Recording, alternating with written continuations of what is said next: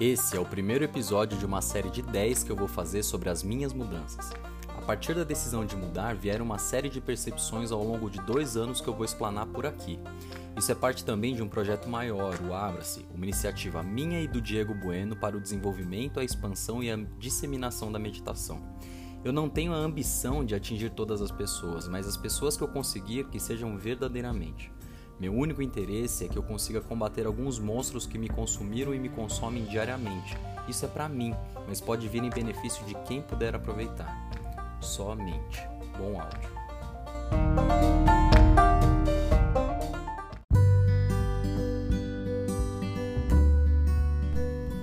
Durante um bom tempo eu lutei para conseguir expor um pouquinho só dos meus sentimentos. Essas gravações são parte de uma série de exercícios que eu propus para mim mesmo. Mas eu vou contextualizar tudo o que passou pela minha cabeça para eu começar a gravar isso aqui. Desde a infância somos submetidos a diversos contextos. Alguns nós buscamos mais elementos, outros menos, e é essa coletânea de percepções que formam o nosso eu presente. Particularmente, cresci em ambientes bastante competitivos. Tenho na minha parede um quadro de medalhas que eu demoraria um tempão para contar a história de cada uma delas.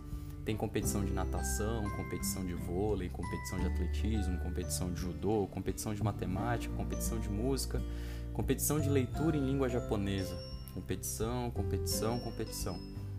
Não precisa ser um gênio para deduzir que eu sou extremamente competitivo, que competição foi a minha vida e que eu adorava dizer eu sou muito competitivo. Essa gana por competição me criou vários recursos com os quais eu luto hoje. O primeiro e talvez maior deles é a necessidade de sempre me mostrar forte. Fraqueza faz o adversário crescer, portanto é preciso demonstrar confiança, esconder a fraqueza e ter o ar tranquilo, mesmo que você esteja se cagando de medo por dentro, e isso foi algo que eu aprendi a fazer quase naturalmente. Talvez na arena de combate isso seja extremamente útil, mas inevitavelmente você leva isso para sua vida pessoal, e é aí que eu começo a minha história.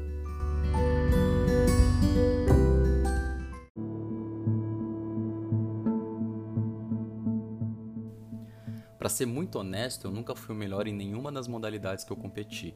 Nunca fui o melhor atleta, nunca fui o mais inteligente, nunca fui o mais rápido para decidir automaticamente o próximo movimento.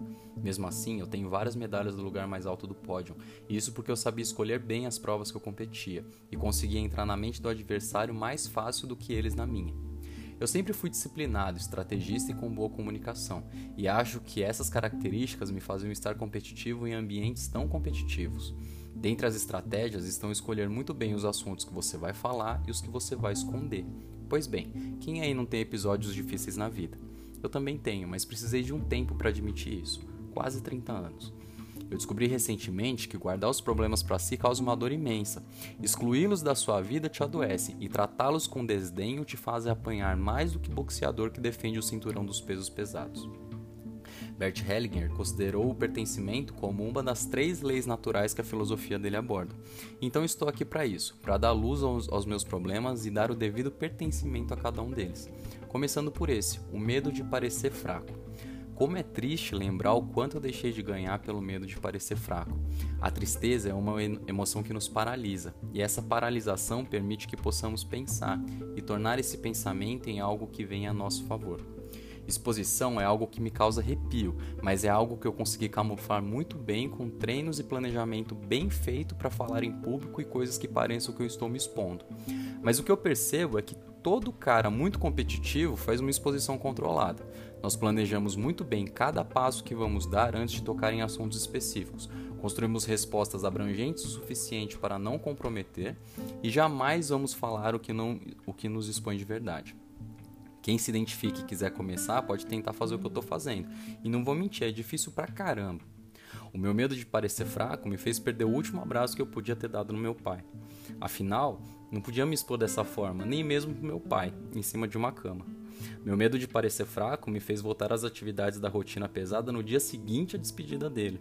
Meu medo de parecer fraco me fez chorar sozinho no banheiro diversas vezes, por saudade.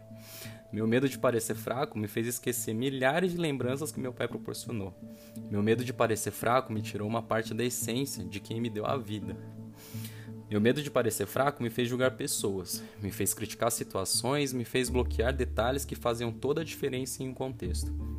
Meu medo de parecer fraco me fez começar a pa e parar vários projetos. Meu medo de parecer fraco me fez brigar com a Laís algumas vezes, e por essas brigas que eu pude perceber que o medo de parecer fraco me enfraquecia. A verdade é que esse medo de parecer fraco é o que me fez também perceber deficiências que eu posso melhorar, que me coloca em contato com vários estudos que eu venho fazendo hoje e que inclusive definiram a minha vida profissional. Meu medo de parecer fraco me fez preparar mais do que muitas pessoas e criar uma base sólida que eu preciso para dar um start e começar a subir. Essa ignição começou há dois anos atrás, mas isso é história para uma próxima conversa.